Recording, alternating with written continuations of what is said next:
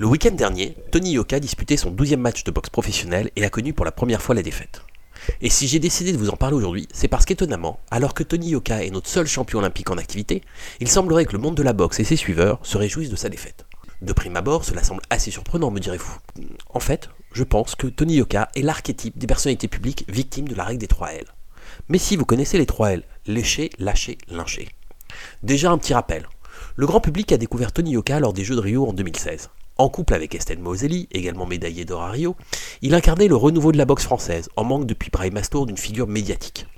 S'ouvre alors la période lèche.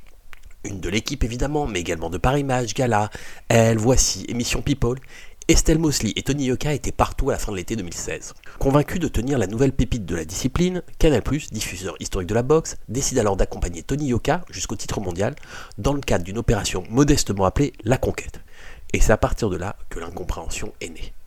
Plutôt que d'affronter des boxeurs susceptibles de le préparer à la ceinture mondiale, Tony Yoka va combattre des adversaires de faible niveau, incapables de durer plus de 3 rondes ou presque face à lui. Un an à peine après être passé professionnel, Yoka va être suspendu par l'Agence française de lutte contre le dopage pour défaut de localisation, ce qui veut dire qu'il a été en incapacité à se faire tester à trois reprises. Là, manifestement mal conseillé, plutôt que d'accepter la sentence, Yoka va la combattre, refusant ses responsabilités. C'est le premier tournant dans la relation entre Yoka et les fans de sport. Le boxeur perdra en appel et sera absent des rings jusqu'au printemps 2019. On entre, dès lors, dans la seconde période, celle du lâchage. Parce que les emmerdes volent toujours en escadrille, pour citer un ancien président de la République, il connaît les affres d'une séparation tumultueuse qui fait la une de la presse. Ensuite, ce sont encore et toujours des combats de seconde zone, une absence d'adversaire de calibre, faute de bourse suffisant, alors que la communication du boxeur continue comme si de rien n'était. Puis vient la défaite de samedi, face à un valeureux adversaire certes, mais qui n'est pas pour autant dans le top 10. Les rêves mondiaux du français s'éloignent et on entame la troisième période, celle du lynchage. Dès la fin du combat, de nombreuses voix de la boxe ont commencé à regretter l'espace médiatique accordé à Yoka, à souhaiter que l'on s'intéresse et soutienne d'autres boxeurs.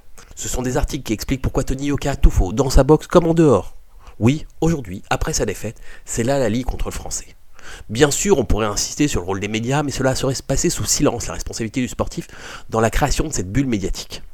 Un sportif de très haut niveau et un prétendant au titre mondial de boxe en est assurément, d'à savoir parfaitement gérer cela, manifestement, là aussi, Tony Yoka a du travail.